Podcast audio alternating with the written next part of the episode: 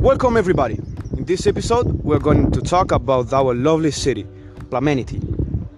Our city has many buildings and facilities, such as university, shopping center, Nike factory, library, and the gym. It also has so many other important elements, such as a bridge, roundabout, traffic lights, and pedestrians. If you want to enjoy the most of Plamenity, you should come on the 46th of 2022 to celebrate our amazing festivity, Plamenfest.